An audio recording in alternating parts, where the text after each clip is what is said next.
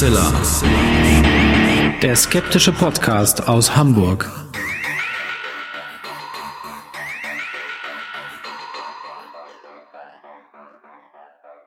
Hallo und herzlich willkommen zum 218. Mal bei Huxilla, dem skeptischen Podcast aus Hamburg. Wie immer bei mir meine wunderbare Frau Alexa. Hallo ihr da draußen und bei mir ist natürlich der wunderbare Alexander Hoaxmaster. Und heute haben wir ein Thema in der Sendung, das sich häufig gewünscht worden ist von euch und das haben wir jetzt auch mal aufgegriffen. Und nicht nur haben wir dieses Thema aufgegriffen, sondern haben auch noch äh, ja Gäste zu dem Thema, ein interessantes Interview hier mit in der Sendung. Allerdings müssen wir ganz kurz sagen, äh, diese Sendung. Ich bin persönlich ein großer Freund davon, weil ich das aus psychologischer Sicht sehr zwiegespalten sehe, aber wir geben den Hinweis nochmal, dass es in dieser Sendung um das Thema Suizid und vor allen Dingen auch Suizid bei Jugendlichen geht. Also wenn es euch gerade emotional nicht so richtig gut geht und ihr gerade ein paar schwarze Wolken über eurem Kopf am Kreisen habt, dann hebt euch die Folge ein bisschen auf, bis die Sonne mal wieder scheint und ihr im Park spazieren geht, damit euch das nicht runterzieht. Alle anderen Huxilla-Hörer, die sagen, ich habe einen strammen, skeptischen Magen, ich kann da durch, die können sich das gerne anhören. Und ansonsten generell natürlich grundsätzlich, wenn ihr Probleme mit äh, Depressionen und anderen Themen habt, sucht euch professionelle Hilfe. Denn wir werden heute in dieser Sendung über die sogenannte Blue Whale Challenge reden. Und hm, das ist manchmal als Thema nicht ganz so schön. Äh, und jetzt machen wir erstmal wie gewohnt weiter und für die Story der Woche brauchen wir noch keine Triggerwarnung.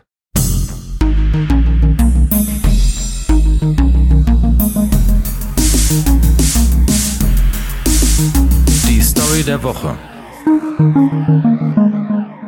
Ja, auch in der Story geht es diesmal um einen Wal, äh, da tatsächlich aber auch um einen buchstäblichen Wal und sein Zusammentreffen mit einem spanischen Fischer. Ähm, und dieses äh, Zusammentreffen, das ist schon fast auf biblische Art und Weise verlaufen und zeigt doch, dass manche Geschichten, die man für arg ungewöhnlich und völlig unglaubwürdig hält, eben doch manchmal unter Umständen wahr sein können. Und zwar äh, geht es äh, um einen Fischer namens Luigi Marquez. Und dieser Fischer ist bei seinem Job, bei der Ausübung seines Jobs auf einen Wal getroffen und ist von diesem Wal verschluckt worden. Ähm, also solche Unfälle scheinen dann ähm, unter Fischerleuten doch, äh, wenn es dann ganz ungewöhnlich läuft, mal vorzukommen. Hm. Ähm, er hat sogar äh, es geschafft, einige Zeit, ähm, manche Quellen sprechen von ungefähr drei Tagen, in diesem Walfisch irgendwie zu überleben. Also wirklich äh, völlig abgefahren das Ding. Und äh, ganz im Gegensatz zu Jona und dem Walfisch und dieser biblischen Geschichte ist er dann aber nicht ausgespuckt worden von diesem Wal, sondern auf natürliche Art und Weise wieder rausgekommen und hat wirklich wie durch ein Wunder überlebt und konnte dann von dieser völlig bekloppten Geschichte, die ihm da widerfahren ist, erzählen. Wenn sie denn stimmt. Wenn sie denn stimmt und ich hier nicht irgendwelche äh, aufgewärmten Bibelgeschichten als wahr verkauft habe. Das werden wir dann mal am Ende der Sendung aufklären.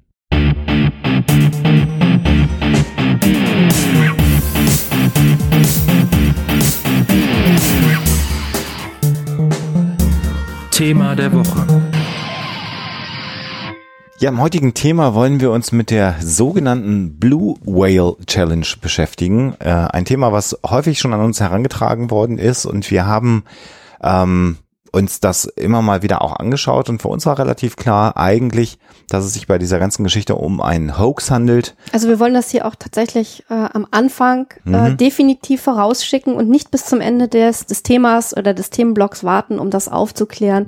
Ähm, äh, die Blue Whale Challenge ist ursprünglich einmal ein furchtbar schiefgegangener Hoax gewesen, eine Art Creepy Pasta, wie wir sie schon öfter mal bei Hoaxilla hatten, mhm. hat sich dann aber leider verselbstständigt und ist zumindest zu einem Phänomen geworden, was Menschen Angst einjagt und teilweise auch äh, wirklich ein Problem verursacht. Genau, also was wir euch äh, erzählen werden, da werden wir sehr sauber differenzieren müssen zwischen dem, was tatsächlich auch als Pressemitteilung mal durch die Gegend gegeistert ist und als Wahrheit verkauft worden ist. Und wenn man dann aber schaut, was ist dran an diesen Pressemitteilungen, wird man feststellen, dass da äh, nicht so viel Wahrheit dran ist. Wobei es bei dem Thema echt wahnsinnig schwer zu unterscheiden ist, weil die Medien da auch nicht wirklich eine rühmliche Rolle gespielt haben in der ganzen Sache. So ist es. Und um dem Ganzen dann noch die äh, das Sahnehäubchen aufzusetzen, haben wir aber in der heutigen Episode dann auch zwei wunderbare Gäste, nämlich äh, ein Autorenduo aus dem Ruhrgebiet, das das Thema Blue Whale Challenge als äh, Thema für ihren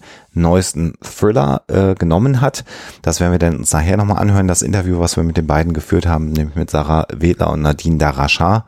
Und ihr könnt dieses Buch sogar gewinnen. Aber das wird sozusagen der leichte Teil dieser Sendung, was wir jetzt erstmal machen müssen, ist uns mit dem unangenehmen Thema Blue Whale Challenge zu beschäftigen und äh, vielleicht, um es mal vorab zu schicken für all diejenigen, die das Thema gar nicht kennen, ähm, in, in zwei, drei Worten zusammengefasst. Es ist eine Art äh, Internetspiel, was immer beschrieben wird, die Blue Whale Challenge. Ein angebliches Internetspiel. Ein angebliches Internetspiel, in dem es im Wesentlichen darum geht, dass jemand von einem anonymen Curator, so wird er in der Regel äh, flächendeckend genannt, Aufgaben bekommt, 50 Stück, die er zu erfüllen hat. Äh, diese Aufgaben sind in ihrer ähm, ähm, ja, Abartigkeit steigend, so möchte ich das mal formulieren. Es geht also zunächst mal nur darum, nachts aufzustehen und einen Horrorfilm zu schauen zum Beispiel. Später geht es aber dann auch dahin, dass man sich selber Verletzungen zufügen soll, dies fotografieren und dokumentieren soll und dann dem Curator wieder zeigen, dass man das getan hat. Also und wir werden die, hier an dieser Stelle nicht alle äh, beschreiben. Nein, nein, nein, aber nur um die Kaskade sozusagen genau. aufzuzeichnen. Mhm. Und die 50. und letzte Aufgabe der Blue Whale Challenge ist dann letztendlich, äh, dass man Suizid begehen soll. Ähm, vielleicht noch kurz zum Hintergrund, warum der Name Blue Whale Challenge, also äh, die Blauwal-Herausforderung, äh, wenn man so will. Ähm, man findet in manchen Quellen, dass ähm, es damit zu tun haben solle angeblich, auch das ist Teil dieses Netlaw äh, Konglomerat dieser, äh, dieses, dieser Sammlung von Motiven, ähm, die sich da rund um dieses angebliche Spiel findet, ähm, dass es was damit zu tun hat, dass Wale teilweise sozusagen absichtlich stranden, mhm. äh, um Selbstmord zu begehen. Und das ist ganz, ganz spannend, wenn man da mal recherchiert, ähm, was äh, hat es mit dem Thema Wale und Stranden auf sich, dann findet man äh, sehr spannende Artikel, unter anderem auf der Seite I fucking love science. Ähm, die haben sich damit mal auseinandergesetzt. Es gibt viele Fälle, in denen kann man ganz klar erklären, warum Wale stranden. Also entweder weil sie krank sind und sich dann, weil sie nicht mehr schwimmen können, in ähm, flachere Gewässer bewegen und dann eben an den Strand gespült werden. Oder ähm, weil zum Beispiel äh, der Schiffsverkehr sie stört, also wenn da irgendwie äh, so, so nah äh, irgendwie eingesetzt wird, ähm, dann kann das die Wale teilweise verwirren. Ähm, es kann auch sein, äh, dass sie tatsächlich mal einfach irgendwie einen Unfall haben. Und dann gibt es aber noch Situationen, wo massenhaft Wale stranden und man sich das eigentlich nicht so genau erklären kann, weil die Tiere, um die es da geht, gesund erscheinen. Und da ist dann eben die Frage, warum machen die das? Also warum ähm, stranden dann, äh, weiß ich nicht, zehn Wale oder so äh, und man findet eventuell ein Tier, was dann doch krank ist. Und da gibt es die Theorie, die aber auch von manchen Wissenschaftlern wieder angezweifelt wird, dass Wale ja wahnsinnig soziale Tiere sind und dann vielleicht ein krankes Verbandsmitglied, ob das nun familiär irgendwie ist oder ähm, nicht blutsverwandt sozusagen, sondern aus dem Verband, äh, an den Strand begleiten und dann äh, sozusagen bei diesem kranken Tier bleiben und dann die anderen Tiere eben auch stranden. Aber da, wie gesagt, auch diese Erklärung ist äh, umstritten und man muss, wie das manchmal halt in der tatsächlichen Wissenschaft so ist, zugeben, äh, dass es da noch der Forschung bedarf und man sich manche Fälle von massenhaftem Stranden von Walen einfach nicht erklären kann. Aber die Geschichte von den Walen, die absichtlich an den Strand äh, schwimmen, weil sie vielleicht, äh, weil es ihnen nicht gut geht oder so und sie dann ihrem Leben ein Ende setzen wollen. Also sagen wir mal so, das ist wissenschaftlich dann doch eher umstritten.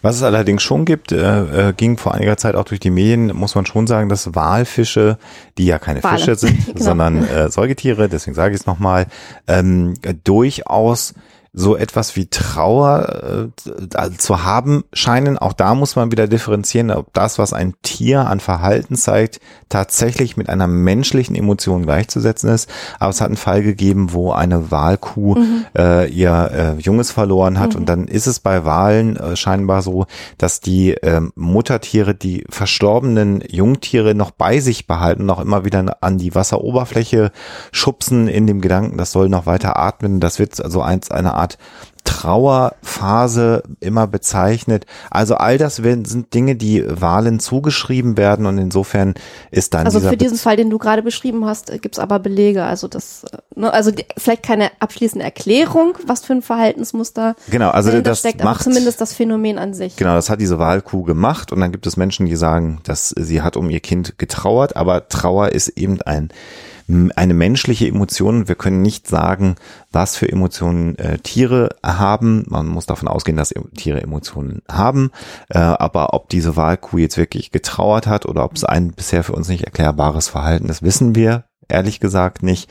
Und Schützenswert sind sie trotzdem. Davon mal ganz ab. Aber das soll einfach zeigen, dass mhm. gerade Wale natürlich äh, und auch Delfine zum Beispiel sehr emotionsaufgeladene Tiere sind und deswegen der Name Blue Whale Challenge äh, hier dann für das Phänomen des Suizids gewählt wurde. Aber das ist natürlich, ähm, also wenn das denn der tatsächliche Hintergrund dieser äh, im Rahmen dieser Creepypasta ist, ähm, setzt das natürlich schon gleich einen ganz bestimmten Ton. Ne? Also es ist natürlich eins der Motive, die dann die Menschen sofort bei den Gefühlen packen. Mhm. Also insofern, mhm. ähm, wir sind ja auch immer so ein bisschen dabei zu versuchen zu erklären, warum das so schnell sich verbreitet hat und warum die Menschen das so faszinierend finden. Und solche Hintergründe, solche angeblichen äh, tragen da sicherlich bei. Was man dann findet, und das ist auch in dem Fall, es wird ja gerne für über uns geschimpft und äh, gerade wieder ausgiebig auf iTunes, jetzt machen wir wieder mehr Episoden, das führt dann dazu, dass mehr Leute sich auf iTunes äh, über uns beschweren. Wir würden ja ausschließlich Wikipedia vorlesen, jetzt wollen wir auch noch Geld dafür haben und wir hätten immer noch keinen Sprecher-Workshop gemacht. Das sind dann aber auch Menschen, die tatsächlich professionelle Podcast-Produktionen auch äh, beschimpfen. Also insofern sind wir das ja immer wieder gewöhnt. Es gibt auch immer wieder sehr positive Kommentare bei iTunes und Rezensionen vielen Dank dafür. Aber hier ist gerade beim Thema Blue Whale Challenge wieder genau der Moment erreicht, wo wir auch in Wikipedia reingeschaut haben, weil wir das immer auch machen, weil Wikipedia per se erstmal eine gute Quelle ist, aber wir Wenn stellen überhaupt nur unter anderem. Unter anderem, als eine Quelle übrigens, ja, das ist ganz, ganz wichtig für all die Leute, die an die Wikipedia-Verschwörung glauben. Äh, Wikipedia ist nicht die Wahrheit. Darüber können wir übrigens vielleicht mal nächstes Jahr eine Episode machen. Die große Lust, so das Thema mal aufzugreifen. Glaubt uns eh kein Mensch, weil wir sind ja auch. Wir kontrollieren ja die Wikipedia. Wikipedia. Aber hier ist unsere Kontrolle nicht gelungen, denn der deutsche Wikipedia-Eintrag zum Thema Blue Whale Challenge, wenn man den liest, kann man den Eindruck bekommen, dass es eine ganz klare faktische Lage gibt, nämlich dass in Russland 130 äh, Jugendliche ähm, Suizid begangen haben. Das waren äh, die, ähm, äh, die waren alle angemeldet an dem sozialen Netzwerk V-Kontakte ins Deutsche übersetzt. Ich habe leider überhaupt keine Ahnung von der russischen Sprache. Und das Ganze ist in der Zeitung Novaya Gazeta ähm, berichtet worden. Und wenn man diesen Artikel liest, hat sich dann daraus eine weltweite Bewegung äh, entsponnen. Es gibt Menschen, die verurteilt worden sind, die auch gestanden haben, 16 Jugendliche in den Tod getrieben zu haben. Ähm, in dem Fall sogar ein, ein Psychologiestudent. Hier in der Wikipedia ist es ein Psychologiestudent. Wenn man ein bisschen weiter recherchiert, wird er auch gerne als der Psychologe bezeichnet, ähm, der dann zugegeben haben soll, 16 äh, Mädchen äh, zum Suizid angestiftet zu haben weil er sie als wenig lebenswerte Biomasse bezeichnet hat. Und deswegen sei das eigentlich ein Dienst an der Gesellschaft gewesen. Und man findet dann also weltweit Fälle hier in der Wikipedia aufgelistet, ähm, wo Jugendliche an der Blue Whale Challenge oder am Blue Whale Game teilgenommen haben und dann am Ende Suizid begangen haben. Und da muss man jetzt sehr genau anfangen zu differenzieren und hinzuschauen und zu schauen, was ist denn dran an den Geschichten äh, interessanterweise gibt es auch von LeFloid, ähm, dem relativ bekannten deutschen YouTuber, ein Video zum Thema, der sehr ehrenwert sagt, das ist Bullshit, macht das macht nicht. Macht das nicht, lasst die Finger davon. Wenn ihr Probleme mhm. habt, sucht euch Hilfe und Depressionen äh, darf jeder einmal haben oder man kann an Depressionen erkrankt ihr sein. Seid nicht allein. Und man ist damit nicht alleine, man soll sich Hilfe suchen. Also sehr, sehr ehrenwert, was LeFloid da macht. Was er nicht getan hat, ist mal zu schauen, ob denn das, was ihm da herangetragen wurde, tatsächlich ähm, der Wahrheit entspricht. Denn Alex hat es eingangs nochmal gesagt und ich, wir können es an der Stelle nochmal sagen, es gibt keinerlei Beweis dafür, dass in Russland 130 Jugendliche Selbstmord begangen haben, weil sie am Blue Whale Game teilgenommen haben. Ist keinerlei Beleg, keinerlei Fakt. 130 Fälle. Es hat Menschen gegeben, die dann ausführlich recherchiert haben.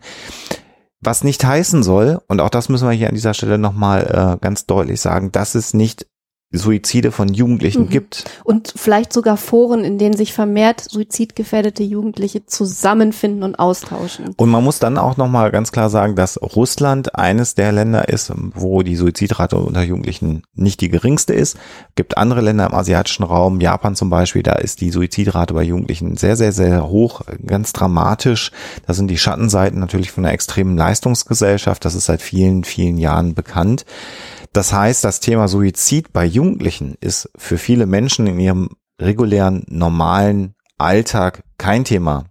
Ne? Das Thema Suizid generell ist schon so ein Thema, wo man sagt, warum begeht jemand Selbstmord? Noch schlimmer, wenn es reiche, berühmte Leute sind, wo man dann also sagt, die haben doch alles gehabt, wieso begehen die Selbstmord? Ja, sie haben halt äh, großen Leidensdruck gehabt, eine Krankheit gehabt, die am Ende tödlich ist. Auch das wird immer wieder vergessen. Eine Major Depression ist unbehandelt eine tödliche Erkrankung, genauso schlimm wie Krebs, wenn er nicht behandelt wird. Das wird gerne vergessen. Und diese Krankheit kann auch Jugendliche treffen und auch Jugendliche können Suizid begehen.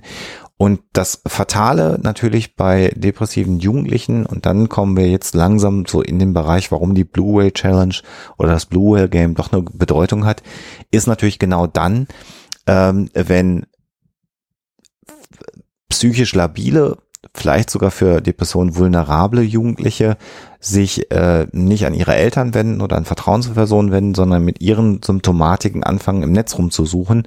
Dann gibt es natürlich auch Foren, wo sich äh, andere erkrankte Jugendliche ähm, untereinander austauschen, im Sinne der Selbsthilfe. Das kann auch was Positives sein.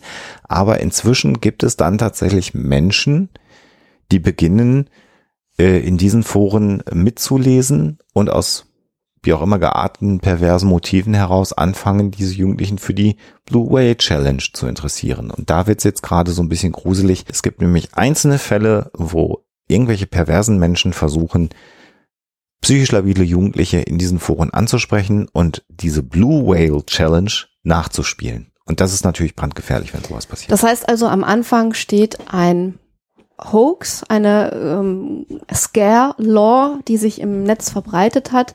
Und am Ende äh, sind diejenigen, die eigentlich über dieses Phänomen aufklären wollen und sollen und diejenigen, die vor ähm, solchen Phänomenen warnen sollen, diejenigen, die es erst tatsächlich möglich machen, dass so eine Gefahr besteht. Das ist das perfide an dieser ganzen äh, Geschichte. Das heißt also, wir haben da mehrere Ebenen. Also wir haben einmal eine Geschichte, die die Menschen emotional anspricht die Geschichte von der Blue Whale Challenge, vom Blue Whale äh, Game. Und da äh, spielen ein paar Faktoren haben wir schon genannt. Es spielen noch ein paar andere eine Rolle. Wir haben einmal ähm, eine Geschichte, wo ein Selbstmord oder sozusagen die Hinführung zum Selbst, äh, Selbstmord stark ritualisiert dargestellt wird. Also man hat eben ähm, ein, ein Einstieg. Das heißt also, man schreibt sich sozusagen äh, für diese Challenge ein, man macht bei diesem Spiel mit und steigt da eben äh, ein. Dann verbringt man sozusagen 50 Tage damit oder 49 Tage damit, sich äh, auf die ultimative Challenge vorzubereiten, indem man Aufgaben löst. Mhm. Das ist tatsächlich also so etwas, wo man wirklich dann äh, ja, es hat schon fast was was äh, religiöses, dass man eben äh, mit bestimmten Aufgaben ähm, sich so, sozusagen vom Leben loslöst und dann äh, ja auf die letzte Tat vorbereitet. Ähm, was da eben bei diesem stark ritualisierten oder bei dieser ritualisierten Beschreibung auch eine Rolle spielt und das ist dann hinterher auch in den Warnungen äh, klingt das immer wieder an, die dann so im Netz verbreitet werden, also wenn Eltern davor warnen, dass ihre Kinder diesem Spiel anheimfallen können, nämlich die Angst vor so einer Art Gehirnwäsche, und äh, die Suche nach einem Schuldigen, wenn es einem Kind nicht gut geht oder es gar ähm, sich selber das Leben nimmt, weil sich niemand wirklich vorstellen kann, dass ein junger Mensch, der doch mitten im Leben steht oder vielmehr das ganze Leben noch vor sich hat, äh, genau diesem ein Ende setzt. Das heißt also, ähm, man hat auch oft das Motiv, dass diese 50 Aufgaben, die da von einem Puppet Master, kann man schon fast sagen, von mhm. jemand, der das Ganze steuert, der die Jugendlichen manipuliert, irgendwie angestoßen wird, dass das was mit Gehirnwäsche zu tun hat. Dass also normale Jugendliche, die sonst nichts mit Selbstmord am Hut hätten, durch dieses Spiel so gehirngewaschen werden, dass sie sich am Ende umbringen. Das ist eine Sache und ein Phänomen, äh, auch darüber haben wir das ein oder andere Mal hier schon bei Huxilla gesprochen dass ähm, Medien immer sehr kritisch im Kontext von Jugendlichen und Kindern bewertet werden von der Gesellschaft. Das heißt, äh, als es die Comichefte gab, hieß es, die machen das Gehirn weich, liest keine Comichefte, liest vernünftige Bücher. Von Computerspielen wollen wir gar nicht reden. Computerspiele, äh, das Thema Fernsehen, Musik. dann Musik, äh, bevor es das Fernsehen gab, ähm, äh, die das, die zu Rebellentum auffordert, die Naja, oder wenn man Heavy Metal hört, ne, Bands irgendwie, wo der Teufel eine große Rolle spielt, motivisch und so. Ne? Gut, also da, ich war noch beim, beim, beim Rock'n'Roll der 60er Ja. Jahre. Oh, ja, okay. Also soweit war ich noch gar nicht, aber äh, ich war natürlich. bei der New Wave of British Heavy Metal. Ja, bei deiner Jugend. So. Genau, als du angefangen hast, Blut zu trinken. Also das äh, soll nur heißen, dass also immer wieder äh, ein Misstrauen den Medien gegenüber ähm, äh, natürlich äh, vorhanden ist in der Gesellschaft und die Blue Whale Sp Challenge spielt da auch ganz krass in die Ängste von Eltern hinein, ähm, die äh, natürlich, und da brauchen sie sich keine Illusion machen, äh, es ist sehr, sehr schwierig nachzuvollziehen, was tun die Kinder, äh, wenn sie, spätestens wenn sie ein Smartphone haben, den ganzen Tag, welche sozialen Netzwerke benutzen sie, was schauen sie sich an in den sozialen Netzwerken. Und das führt ja dann auch dazu, dass es ähm, so eine Art Ketten-WhatsApp-Newsletter Genau, ja, gibt, Wa- Warnungen, benutzen, äh, wo sich dann also Elterngruppen und ähm, ich habe das jetzt schon realisiert, dass also wir sind ja beide nicht mehr bei WhatsApp aus verschiedenen Gründen, aber es gibt ja wirklich für für für ganze Stadtviertel, für Straßenzüge und für jeden Kontext inzwischen WhatsApp-Gruppen, wo man sich Nachrichten schickt. Und gerade so Eltern mit Kindern sind viele in solchen Gruppen auch organisiert. Und da wird regelmäßig davor gewarnt und die Kinder sollen auf gar keinen Fall ähm, in diese Blue Whale Challenge geraten. Was im Kern ja auch richtig ist, ähm, was aber umgedreht auch dann immer wieder, äh, ich weiß gar nicht den Begriff, den du gerade schon wieder gesagt hast, Scare Law oder was du benutzt hast, Alexa, genau das ist, also da schlägt es dann plötzlich über und äh, im Zweifelsfall wird den Kindern der Umgang mit den modernen Medien äh, auch mal komplett verboten und das ist natürlich auch nicht der Weg, denn wir alle wissen und wer mal Jugendlicher war und äh, aufrichtig sich selbst gegenüber ist, weiß, dass immer das, was ihm verboten wurde, das reizvollste war, wo man die meiste Energie rein investiert hat, um genau das als Jugendlicher zu tun, was einem verboten worden ist. Insofern sollte man Mhm. Ja, eher darauf achten, dass die Kommunikationsleitungen offen sind. Genau, ich, ich will jetzt nicht äh, die Gefahren des äh, Umgangs äh, mit dem Internet irgendwie äh, negieren. Also sicherlich sollen, müssen Eltern da auf jeden Fall hingucken, äh, was ihre Kinder da machen und das offene Gespräch suchen. Aber so, man hat auch außerhalb des Internets schon immer Anklänge an so ähnliche Motive gehabt, wie man sie bei der Blue Whale äh, Challenge findet. Wenn ich jetzt zum Beispiel an Mutproben denke, die Jugendliche untereinander machen, oder an so etwas wie, äh, ich glaube, das haben wir bei Huxilla auch mal recht intensiv besprochen, äh, wie das Bloody Mary Spiel. Also man braucht nicht unbedingt WhatsApp äh, oder das Netz dafür, um solche Dinge zu tun, die potenziell vielleicht bei leichtgläubigen und äh, anfälligen Personen irgendwie gefährlich sein können. Also sich da irgendwie im Dunkeln vor den Spiegel zu stellen und Bloody Mary zu äh, beschwören als eine Art, ja auch Übergangsritus, gerade bei äh, Jugendlichen, die gerade heranwachsen. Ähm, auch das, das ist einfach ein reales Phänomen ähm, dass Kinder sowas machen oder Jugendliche sowas machen, dass sie sich da ausprobieren, auch ihren Mut irgendwie beweisen wollen oder vielleicht dann eben auch ähm, äh, durchaus Schaden davontragen, psychischen. Also das ist einfach etwas, das, dessen man sich bewusst sein muss und wo man einfach darauf achten muss, ähm, wie man mit den Jugendlichen umgeht und wie man sie anspricht und wie man mit ihnen spricht.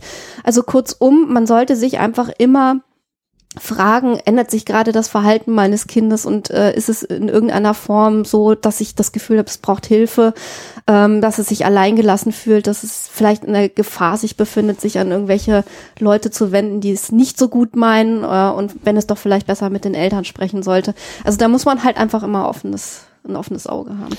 Wir werden, äh, glaube ich, hier nicht eine Episode jetzt mit anhand der ganzen Quellen, äh, die wir uns angeschaut haben, so eine, so eine äh, Hierarchie und einen zeitlichen Ablauf der Gibt's Blue Whale Challenge tolle Artikel. äh, euch hier vorlesen, sondern wir werden euch eine ganze Menge Quellen verlinken, unter anderem äh, unsere geliebte Seite Snopes natürlich, aber auch äh, Mimikama hat äh, da sehr schön recherchiert für all diejenigen, die nicht gut Englisch können, die können bei Mimikama mal nachschauen, die haben das auch super aufbereitet, aber äh, ein Artikel, den will ich hier kurz nochmal gerade rausgreifen aus einer Internetseite, die kidspot.com heißt, wo ähm, die äh, Autorin am Anfang sagt, eigentlich wollte ich gar nicht was darüber schreiben, äh, und dann am Ende ähm, oder beziehungsweise auch schreiben, das ist ein Fake und dann äh, beschreibt sie also, wie sie nochmal recherchiert hat und selber sich einen Instagram-Account zugelegt hat, also getan hat, als sie ein 13-jähriges Mädchen ist, was an der Blu-ray Challenge interessiert ist. Und da ist wenig gekommen und dann irgendwann äh, als sie schon glaubt, naja, das Thema scheint doch gar nicht zu stimmen, ist sie dann in Kontakt mit einer Mutter geraten, die davon berichtet hat, dass ihre Tochter tatsächlich so einen Curator gefunden hat und die dann hinterher auch in den gelöschten Fotos ihrer Tochter ähm, die selbst zugefügten Wunden gesehen hat. Ähm, und da ist die Tochter dann zum Glück dann irgendwann äh, auf die Mutter zugegangen und hat dann doch nochmal gebeichtet und die beiden haben sie ausgetauscht über die Fotos. Hier war es tatsächlich so, dass die Tochter eine depressive Erkrankung scheinbar gehabt hat, also tatsächlich emotionale Probleme gehabt hat und dieser Curator, der da die Aufgaben gestellt hat, hat also gesagt, ich habe deine ganzen Telefondaten ausgelesen und wenn du diese Aufgaben, die ich dir jetzt stelle, nicht erfüllst, dann werde ich deiner Familie etwas antun. Und damit war dann dieses junge Mädchen komplett überfordert und ist dann also über lange Zeit den Aufgaben und Forderungen dieses Curators nachgekommen und die Autorin kommt halt zum Schluss, dass scheinbar nicht 130 oder hunderte von Menschen, äh, jungen Menschen Suizid begangen haben, aber dass es diese Einzelfälle halt doch gibt und dass man da aufpassen muss in jedem Fall.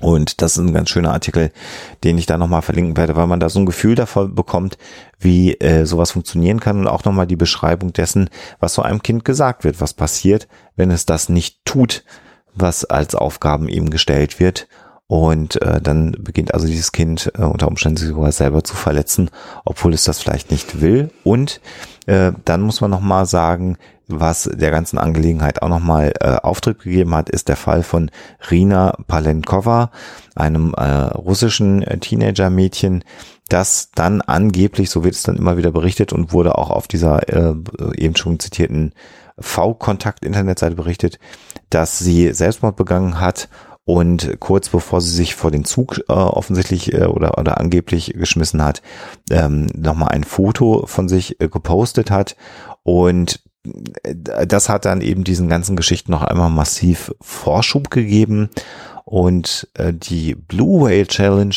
ähnlich wie die Geschichten vom Slenderman, das können wir ja auch nochmal sagen. Ja. Also Slenderman komplette Fiktion und hat dann am Ende doch bei offensichtlich zwei psychisch labilen Mädchen dafür gesorgt, dass sie ihre Freundin mit dem Messer attackiert haben. Ein ähnlicher, recht aktueller Fall, äh, auch äh, ganz besonders äh, perfider Kettenbriefe per WhatsApp ist diese Momo-Geschichte, hm. wo also wirklich furchteinflößende Bilder von einer japanischen äh, Statue, also von einer japanischen Skulptur äh, verbreitet werden und dann eben auch so eine Scare-Law im Kettenbrief ähm, eine Rolle spielt. Also können wir vielleicht auch mal den entsprechenden Mimikama-Artikel ähm, verlinken.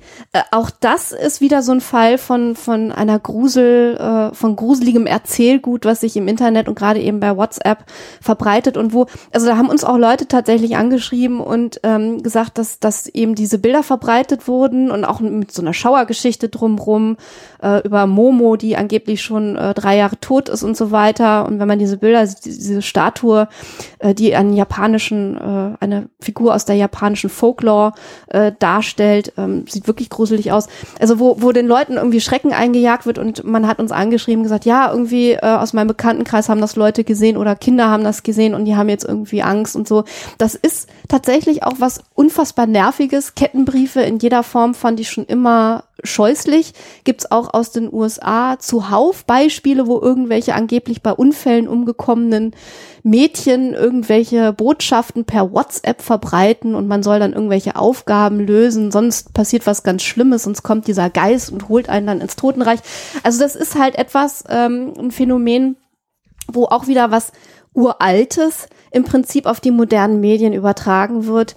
Und wir müssen halt einfach ganz genau hinschauen, was dann jeweils dahinter steckt. Und wenn dann Kinder in unserem familiären oder bekannten Umkreis äh, auf sowas stoßen, dann einfach mit ihnen sprechen und versuchen, ihnen die Angst zu nehmen. Und man muss natürlich sagen, es gibt halt auch Menschen, die eine perverse Freude daran haben, so einen Schwachsinn zu verbreiten. Auch das muss man nochmal äh, natürlich sagen. Und gerade auch bei Adoleszenten oder adoleszierenden Jugendlichen sind natürlich dann solche Kettenbriefe auch Mutproben. Äh, und da gibt es natürlich Jugendliche, die haben ein dickeres Fell, denen machen solche Dinge nichts aus, die lachen dann drüber und verschicken sowas, wie Momo zum Beispiel, dieses Bild, äh, das du beschrieben hast. Und dann gibt es aber dann genauso bei WhatsApp WhatsApp äh, etwas sensiblere, etwas ähm, ja emotionalere, empathischere ähm, Jugendliche, Jungen und Mädchen, die dann tatsächlich ein Problem bekommen, mhm. wenn sie sowas geschickt bekommen. Und das sind natürlich Dinge, die jederzeit passieren kann. Äh, ich kann mich erinnern, dass ich irgendwann mal heimlich mir einen Horrorfilm angeguckt habe, als ich ein kleiner Junge war, äh, den ich eigentlich hätte nicht sehen sollen. Und das hat mich dann auch eine ganze Zeit äh, Ach, traumatisiert. Mag sein. Also ich habe ja. bis heute keinen Spaß an Horrorfilmen. Aber natürlich sind das so Dinge, weil es verboten ist, man weiß, man darf es nicht tun, dann guckt man es und kriegt dann plötzlich Panik und da kann man sich noch tausendmal sagen, das ist ein Film. Kinder funktionieren da auch anders als Erwachsene äh, und können auch manche Dinge nicht so gut differenzieren und ähm, das ist eben das perfide und das problematische daran. Äh, ein weiterer Bereich, der so ein bisschen äh, in dieses ganze Themenfeld mit reinspielt, ist der Bereich Alternate Reality Games, hm. ARGs. Hm. Äh, ich selber bin ein Fan davon, ähm, sozusagen mit dem Verwischen von Grenzen zwischen Realität und Fiktion zu spielen. Ich finde das spannend. Ich hatte selber auch lange Zeit mal vor, äh, erstens ein ARG mal durchzuspielen, was ich aus Zeitgründen irgendwie nie gemacht habe. Man kann sich da im Netz äh, umtun. Da gibt es halt jeder, zu jeder Zeit irgendwie Tausende, die da gerade gespielt werden. Und zweitens sogar mal eins zu konzipieren, weil ich das einfach spannend finde, sowas mal zu initiieren. Aber man muss sich natürlich der Gefahr bewusst sein, dass man da Content schafft, Inhalte im Netz, die vielleicht von Leuten, die da ganz unbedarft drauf stoßen, auch total falsch verstanden werden können. Und dann hat man natürlich auch die Verantwortung, ähm, ja sozusagen so eine Art Fallschirm mitzuliefern. Ja. Also dass die, dass die Leute nicht äh, sozusagen ohne Fallschirm da aus dem Flugzeug springen und dann nicht aufgefangen werden, sondern dass du halt immer noch so einen Fuß in der Realität hast und irgendwas, woran du erkennen kannst, dass es sich eben gerade äh, bei dem, was du machst, tatsächlich um Fiktion handelt. Also ob du dann irgendwie einen Disclaimer machst äh, oder sonst irgendwas in der Richtung, irgendeine Handhabe, ähm, äh, die du den Leuten mitgibst, damit sie eben nicht äh, Dinge irgendwie falsch verstehen. Das ist, denke ich, ganz wichtig. Hm. Ja, jetzt haben wir, glaube ich, sehr ausführlich über die Blue Whale Challenge berichtet, haben auch nochmal insbesondere die gesellschaftliche Bedeutung von solchen Phänomenen äh, geschildert. Und wer sich da mehr ins Detail einlesen möchte, findet dann als ersten Kommentar unter der Folge ähm, ganz viel äh, weitere Quellen zu dem Thema.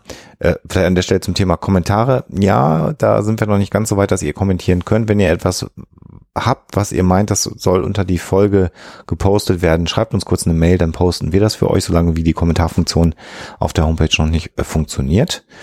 Und ähm, von der sagen wir mal, etwas äh, schwierigen Seite der Blue Whale Challenge jetzt mal wegkommend, wollen wir jetzt vielleicht nochmal in ein Interview hineingehen mit den beiden Autorinnen Sarah Wedler und Nadine Darashar, die über das Phänomen Blue Whale Challenge einen fiktionalen Roman geschrieben haben.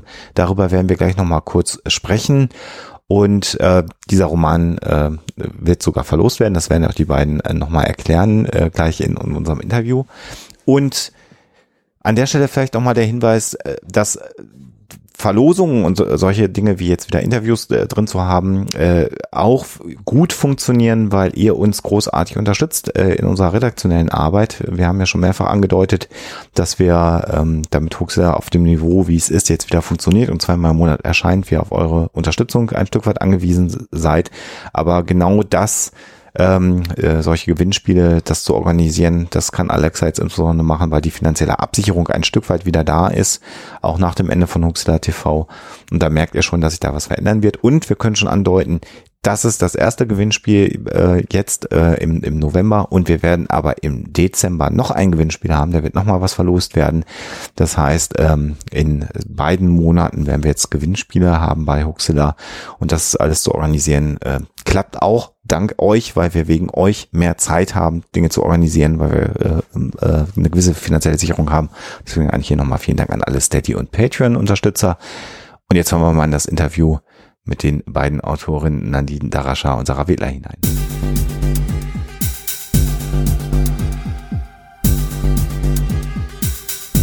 Hoaxilla Interview.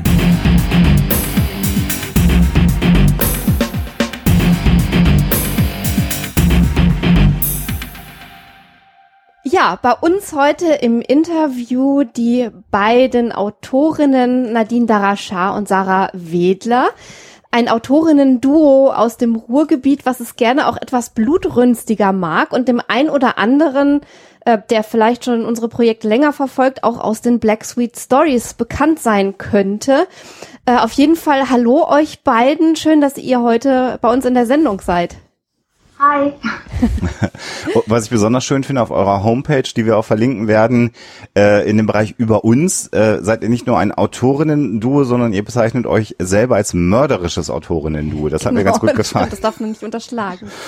Und ähm, ihr habt jetzt gerade einen äh, Roman, ein Thriller, ich hasse ja dieses Wort, weil ich das nicht vernünftig aussprechen kann, ver, äh, veröffentlicht, der demnächst zu kaufen ist, in dem es äh, im Wesentlichen, wenn ich das richtig verstanden habe, auch um so etwas wie die Blue Whale Challenge geht, ne? Genau, also ähm, wir beziehen uns in dem Roman auf die Blue Whale Challenge. Ähm, sie, ist, sie ist quasi der Hintergrund zu unserem Buch und wir haben uns eigentlich die Frage gestellt, ähm, was wäre, wenn man das jetzt einfach mal weiterdenkt? Also wenn jetzt jemand, der, sagen wir mal, böse Absichten hat, sich diese Challenge nehmen würde und was eigenes daraus machen würde, was, was vielleicht noch ein bisschen perfider ist. Und ähm, ja, sind dann zu der Frage gekommen, äh, was für ein Mensch muss man denn sein, um sich so ein Spiel überhaupt auszudenken und was für ein Mensch muss man sein, um so ein Spiel zu spielen. Und dabei ist dann halt dieses Buch entstanden. Mhm. Wie seid ihr auf das Thema gekommen? Eigentlich durch die Medien. Also äh, ja, es war ja immer wieder in den Medien im letzten Jahr und so und auch in diesem Jahr teilweise noch.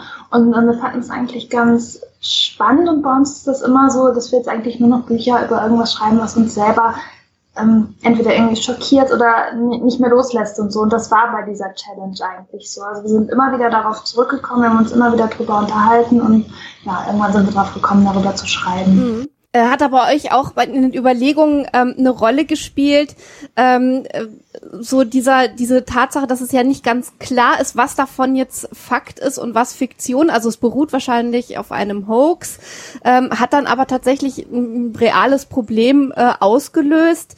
Ähm, dieses Spiel so mit den mit dem Verwischen der Grenzen zwischen Realität und Fiktion hat euch das auch interessiert oder war das eher weniger der Hintergrund? Nee, das war auf jeden Fall total interessant für uns, weil wir uns natürlich am Anfang der Recherche auch selber gefragt haben, ähm, ist das real oder, oder hat sich das wirklich nur jemand ausgedacht und diese, ähm, diese 100, über, über 100 Suizidfälle, die da in Russland ähm, stattgefunden haben sollen, ist das wirklich passiert oder ist das Teil des Hoax? Und äh, ja, wir sind da erstmal selber ganz tief in das Thema eingestiegen und sind aber hinterher zu dem Schluss gekommen, ähm, ja, was auch immer dahinter steckt, es hat auf jeden Fall einige reale Fälle gegeben. Und ähm, gerade diese Gefahr, dass etwas im Internet entsteht, was, was eigentlich gar nicht real ist, wo, wo dann aber ja im Endeffekt eine reale Gefahr daraus wird. Das, das war eben das, was für uns dann auch interessant war, um an dem Thema dran zu bleiben. Jetzt äh, gibt es ja kritische Stimmen, die immer wieder behaupten, auch uns gegenüber von Hoaxilla, mhm. äh, dadurch, dass ihr diese Themen behandelt, dass ihr darüber in unserem Fall Sendungen macht, äh, holt ihr diese Themen erst in die Gesellschaft rein, verbreitet sie noch viel mehr. Wenn man sich jetzt diese Geschichte anguckt und der neue Roman Ein Spiel für Gewinner wird er heißen, ähm, habt ihr euch schon mal Gedanken darüber gemacht, wenn euch dieser Vorwurf gemacht wird? Jetzt schlagt ihr genau in die Kerbe rein. Ihr sorgt doch erst dafür, dass die Blue White Challenge so gefährlich ist. Ja, klar. Also das war auch so bei uns. Wir haben am Anfang echt gedacht, sollen wir wirklich darüber schreiben oder nicht? Ähm, Gerade, ja, natürlich das Thema Selbstmord ist natürlich immer ein bisschen heikel. Wir haben äh, dann aber auch gesagt, es, es, ist ja komisch, wenn man schon anfängt, sich selbst zu zensieren. Ähm, und das Interesse an dem Thema ist ja nun mal fernab von einer Panikmache auch da. Also an dem Thema Blue Whale und Internet und Gefahren des Internet und was könnte alles daraus entstehen. Und äh, wir haben das dann im Endeffekt so gehandhabt, dass es bei uns im Buch jetzt vorne drin wirklich eine sehr deutliche und, äh, glaube ich, hoffentlich auch ziemlich eindringliche Triggerwarnung gibt. Mhm. Ähm, die sich eben an Menschen richtet, die sich vielleicht gerade wirklich selbst in einer Krise befinden oder mit dem Thema Selbstmord als solches eben nicht gut umgehen können, ohne da zu tief reingezogen zu werden. Und äh, ja, dass, dass wir einfach wirklich hoffen, dass solche Leute von dem Buch dann Abstand nehmen. Das war für uns dann so der Mittelweg, den wir, dem wir uns auf jeden Fall abfinden konnten. Gut, bei euch jetzt äh, äh leicht unterhaltene Belletristik in euren Büchern zu erwarten, wäre auch ein bisschen viel. Insofern ist das bei euch vielleicht noch ein bisschen weiter äh, oder, oder mehr okay, über so ein Thema zu schreiben. Ähm, wie lange habt ihr denn zu dem Thema recherchiert? Wenn ihr sagt, ja, wir haben uns das angeguckt und es ist nicht ganz klar, ob das existiert oder nicht und das Thema hat uns immer wieder beschäftigt, könnt ihr da eine Zeit dran machen, wie lange man für so einen Roman dann tatsächlich recherchiert? Das war in dem Fall jetzt tatsächlich ungefähr ein halbes Jahr. Also wir haben äh, letzten Herbst angefangen, uns über das Buch Gedanken zu machen und äh, ja, das zu plotten. und haben dann aber erst, ich glaube, diesen April oder diesen März angefangen zu schreiben, weil wir wirklich in der ganzen Zwischenzeit recherchiert und gelesen und uns Sendungen angeguckt haben und versucht haben herauszufinden, was jetzt eigentlich tatsächlich dahinter steckt und wie viel davon wahr ist. Ja, und bevor wir überhaupt mit dem Schreiben angefangen haben, ähm, ja, es ist uns das immer wieder in den Medien begegnet und da haben wir dann auch immer wieder recherchiert und auch immer wieder, es hat uns einfach nicht losgelassen, dieses Thema. Also bevor wir überhaupt gesagt haben, wir schreiben darüber, ähm, ja, haben wir schon total viel darüber gelesen und geguckt. Mhm. Ja. Äh, vielleicht nochmal konkret äh, so zum Schreibprozess, weil das auch was ist, ähm, äh, was so immer wieder äh, als Frage auch ähm, damals, als wir die Interviews für die Black Sweet Stories äh, gemacht haben, so an mich herangetragen wurde. Ähm, wie ist das, wenn man zu zweiten Roman schreibt und gerade vielleicht sogar jetzt bei einem solchen Thema, was ja fast so ein bisschen was von Rollenspiel hat, schlägt sich das auch in einem Schreibprozess nieder? Also schreibt dann der eine mal einen Teil und der andere weiß gar nicht genau, äh, was dann äh, der Autorenpartner so macht gerade und dann tauscht ihr euch aus oder wie läuft das? Also bei uns ist das grundsätzlich so, ähm, dass dass wir uns die ganze Geschichte zusammen überlegen und dann auch schon relativ detailliert plotten. Also es steht vorher eigentlich schon Kapitel für Kapitel ähm, fest, was, was darin vorkommen soll. Aber dann ist es tatsächlich so, dass wir es so machen, Sarah schreibt ein Kapitel, ich schreibe das nächste und wir tauschen uns letztendlich aus. Und gerade jetzt bei diesen Chatverläufen und so war das auch mal ganz spannend, dass, dass jede von uns irgendeine Rolle davon übernimmt. Mhm. Ja, das stelle ich mir auch wirklich äh, faszinierend vor. Da muss man sich aber auch gut kennen und glaube ich nicht ganz ganz eitel sein, wenn man einen Partner hat, der dann anfängt in dem, was man gerade geschrieben hat, rum zu editieren, oder? Ähm, ja. Ich meine, ihr macht das schon ganz lange, aber das das ist bestimmt auch eine Übung, Kritik anzunehmen, oder? Ja, auf jeden Fall. Also am Anfang war es schon ziemlich schwierig. Also es war, es ist eigentlich bei uns beiden immer so. Also Sarah schreibt immer ein bisschen zu viel, ich schreibe immer ein bisschen zu wenig und ähm, man darf da einfach nicht mit dem Kopf durch die Wand wollen. Man muss einfach irgendwann kompromissbereit sein und das haben wir, glaube ich, mit der Zeit auch ganz gut gelernt und man muss sich dann auch von, von Kapiteln oder von Szenen, die man gerade selber irgendwie schön findet oder so einfach lösen und dann sagen, gut, wenn sie das jetzt blöd findet, schreibe ich halt was anderes. Ja, ähm, vielleicht noch kurz so äh, zu den Orten, die da eine Rolle spielen. Ihr selber seid sozusagen äh, basiert im Ruhrgebiet, äh, aber der Roman spielt nicht dort, ne? Der spielt woanders, ne? Genau, also der spielt in Hamburg. Also wir sind ziemlich viel in Hamburg unterwegs. Also wir lieben die Stadt einfach und ähm, eigentlich wollten wir schon lange mal einen Roman dort spielen lassen, aber irgendwie hat das noch nie so richtig gepasst. Und äh, ja, als wir jetzt letztes Jahr da waren, war Setting einfach perfekt dafür und dann gesagt, gut, jetzt ist die Zeit reif, wir schreiben was. Ja. Äh, was, was an Hamburg hat euch da gerade fasziniert? Also warum sagt ihr genau, Hamburg passt perfekt für diesen Plot? Für, für eine Selbstmordgeschichte, ja. das finde ich jetzt auch gerade interessant, so als Neuhamburger. Ähm, es ist so, dass ein ganz äh, essentielles Thema im Buch Wasser ist. Also äh, einer, ja, ich will jetzt auch nicht zu viel verraten, aber einer der, der ähm, Selbstmorde, die das Ganze erst ins Laufen bringen, hat halt was mit Wasser zu tun und ähm, ja, das begegnet einem in Hamburg natürlich überall und äh, auch die ganze Atmosphäre, dass alles irgendwie im Wandel ist und, und ja, vieles so, so unbeständig und wenn man das nächste Mal hinkommt, sieht es schon wieder anders aus.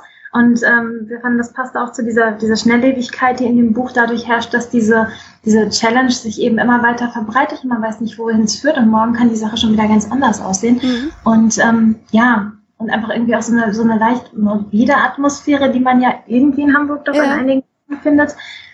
Das, das ergab einfach genau den richtigen Mix irgendwie das für das Buch. Die, die düstere Variante des Tors zur Welt quasi.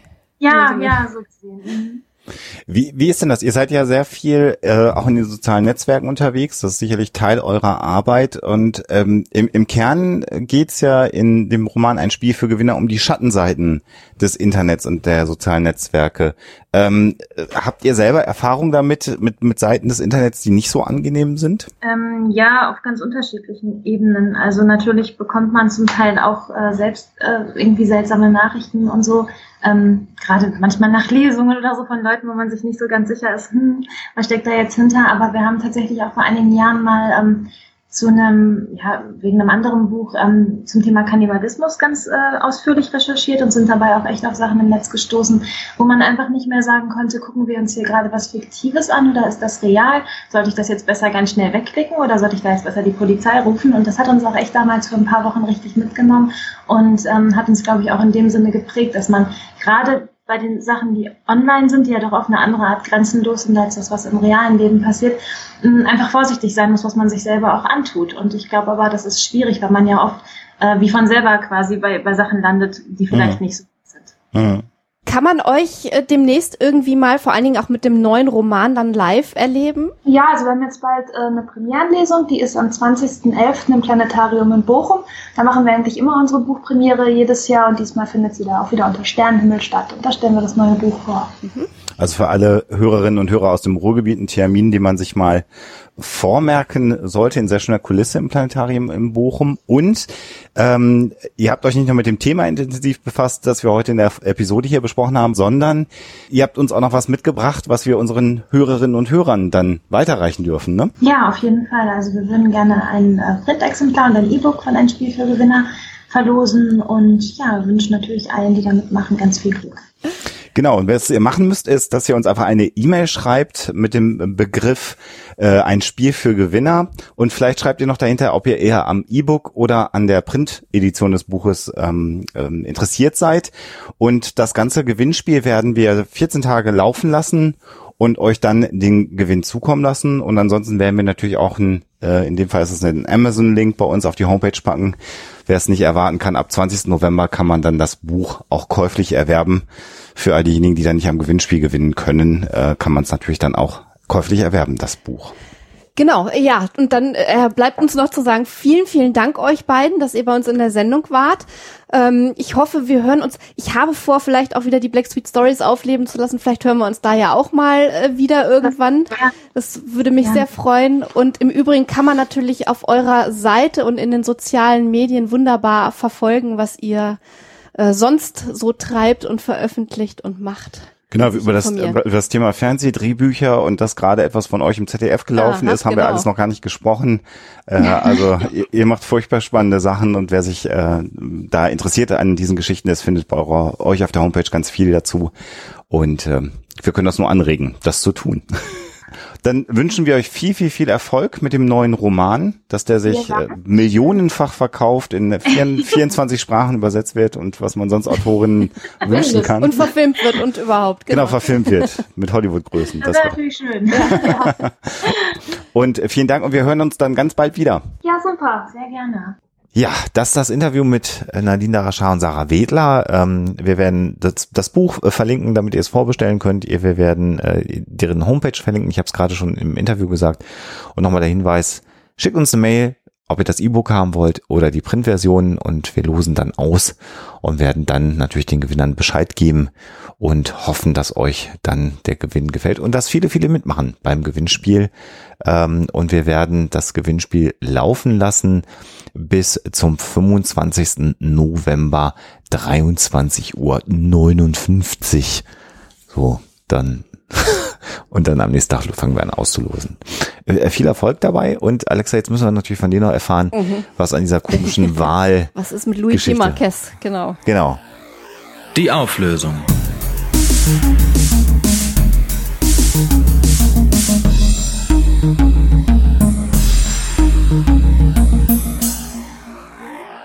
Ja, ist Luigi Marquez, der spanische Fischer, tatsächlich von einem Wal verschluckt und wieder ausgeschieden worden, nachdem er da einige Tage überlebt hat im Wal. Äh, und wie sich der ein oder andere eventuell schon gedacht haben mag, ist diese Geschichte so over the top, dass man schon vermuten konnte, dass sie entweder stimmt oder eben nicht stimmt. Nein, sie, also in diesem Fall ist es tatsächlich äh, der absolute Quatsch und Mumpitz und ähm, ist erwähnt worden äh, im Jahr 2016 bei so einer gefakten spirituell religiösen Seite namens äh, Spirit Science. Ähm, und äh, die berufen sich wiederum auf eine andere Seite, ähm, The Hearty Soul äh, das ist auch wieder so eine Sache von, von Clickbait-Geschichten. Ähm, äh, dass das Ganze natürlich irgendwie so einen christlich-biblischen Kontext hat, ist nicht von der Hand zu weisen. Also es, es ist mehr so eine Satire auf, auf Bibelgeschichten. Ähm, und der Witz ist, wenn man das im Netz sucht, dann sieht man äh, oft ein Foto von einem ähm, älteren Herrn ähm, mit freiem Oberkörper und Tattoo auf der Schulter, der irgendwie äh, gerade an einem Hafen steht und irgendwie so aufs Wasser deutet. Und ähm, dieser Mann, der da also angeblich Luigi Marquez sein soll, ist nicht etwa ein spanischer Fischer, sondern ein äh, Herr namens Mike, der gerade in einem YouTube-Video, aus dem dieser Screenshot stammt, erklären möchte, wie er aus seinen äh, Badehosen irgendwie ja ein Floating Device, so eine Art Boje macht. Ähm, Also total verrückt. Also wieder mal ein Fall von äh, satirischen Fake News, die sich dann im Netz verbreitet haben äh, und keine tatsächlich wahr gewordene Bibelgeschichte und ähm, ein Foto, das aus einem völlig anderen Kontext stammt und dann eben dazu genutzt wurde, um Fake News zu untermauern. Ich habe die ganze Zeit überlegt, als du das erzählt hast, wie ein ähm, Mensch äh, und ob ein Mensch mhm. durch die Barteln mhm. eines Wals passt. Denn Walfische oder Wale, ja Säugetiere, nochmal, ähm, haben ja typischerweise Barteln im Mund, mit dem sie ja den Krill rausfischen aus dem Wasser. Und ich habe mich gerade gefragt, ob die so breit eigentlich vom Abstand sind, dass ein Mensch da überhaupt durchpasst. Ähm, vielleicht müssen wir doch mal irgendwann eine Sendung mit Meeres, machen. Meeresbiologen ja, mal machen. Auf jeden Fall. Äh, schreiben Sie das auf die Liste. ähm, mhm. Ja, damit sind wir am Ende dieser Episode. Vielleicht noch der Hinweis in ganz eigener Sache. Ich habe ein neues Podcast-Projekt, bei dem ich mitwirken darf, mit äh, Arne Ruddert und Bastian Wölfle zusammen. Mit den beiden habe ich schon mal die gesamte Fernsehserie Firefly in einem Podcast besprochen. Und was wir aktuell machen, ist was Neues, nämlich den Film Matrix besprechen. Und zwar Minute für Minute für Minute für Minute. Das heißt, jede Episode des Podcastes äh, bespricht genau eine Minute des Films Matrix und zwar von Minute 1 bis Minute 136 oder 137 die der Film hat. Und wir werden äh, innerhalb dieser Sendung viele, viele, viele, viele Gäste haben, die mit uns gemeinsam den Film Matrix besprechen. Da werde ich den Link mal geben. Das Projekt ist in der letzten Woche gestartet. Es gibt immer montags bis freitags eine neue Folge. Also fünf Minuten des Films Matrix pro Woche werden besprochen. Und äh, ich finde das Projekt super. Mir macht das unglaublich viel Spaß. Und vielleicht findet der ein oder andere die Matrix auch gut und mag meine Stimme noch außerhalb von Huxilla hören, soll es ja geben. Dem kann ich dann also nur minutenweise Matrix empfehlen. Und nochmal der Hinweis, äh, in eigener Sache. Ähm, man kann uns beide in der kommenden Woche am 15. November in Leipzig auf der Bühne erleben bei Staun und Schauder von Christian von Asta im Laden auf Zeit in Leipzig. Auch das werden wir nochmal verlinken und da würden wir uns auch freuen, wenn ihr dabei seid. Und noch ein äh, Hinweis in oh. eigener Sache, wer ähm, mehr hören will von und über äh, die beiden Autorinnen Nadine Darachar und Sarah Wedler, der sei verwiesen auf die blacksweetstories.com Seite, äh, wo man ähm, drei Folgen mit den beiden hören kann, zwei Autoren-Specials ähm, einmal das Special Nummer 2 und einmal das Special Nummer 9 äh, aus dem Jahr 2013 und das zweite aus dem äh, Jahr 2014. Werde ich und, alles verlinken, genau. Genau, und eine Folge, wo noch aus dem Roman Nebelflut gelesen wird mit der Folge 54. Genau, da könnt ihr dann nochmal reinhören bei den Black Sweet House. Auch das werden wir verlinken, sodass es nicht langweilig wird bis zur nächsten Folge von Oxilla, die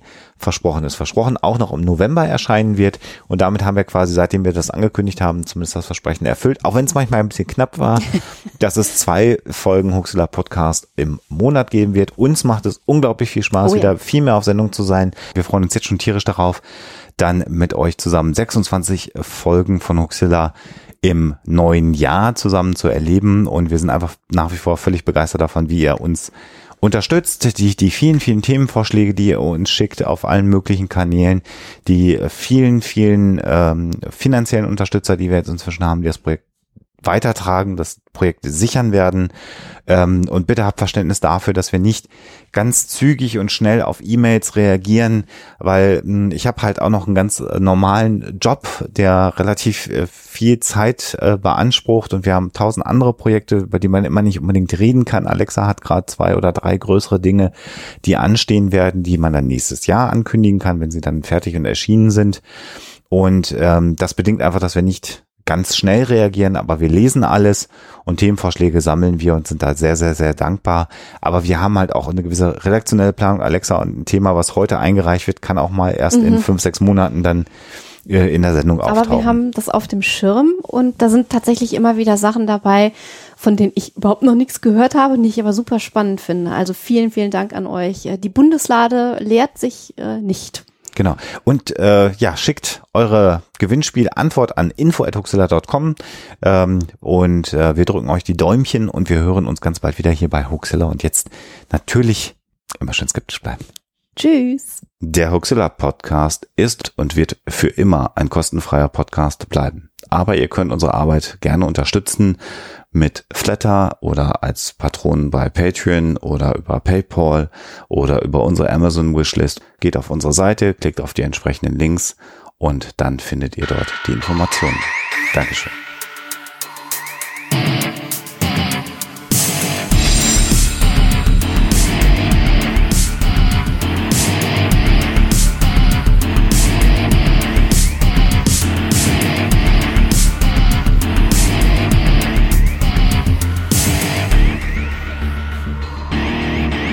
Schickt Fragen, Anmerkungen oder Feedback an info@huxilla.de.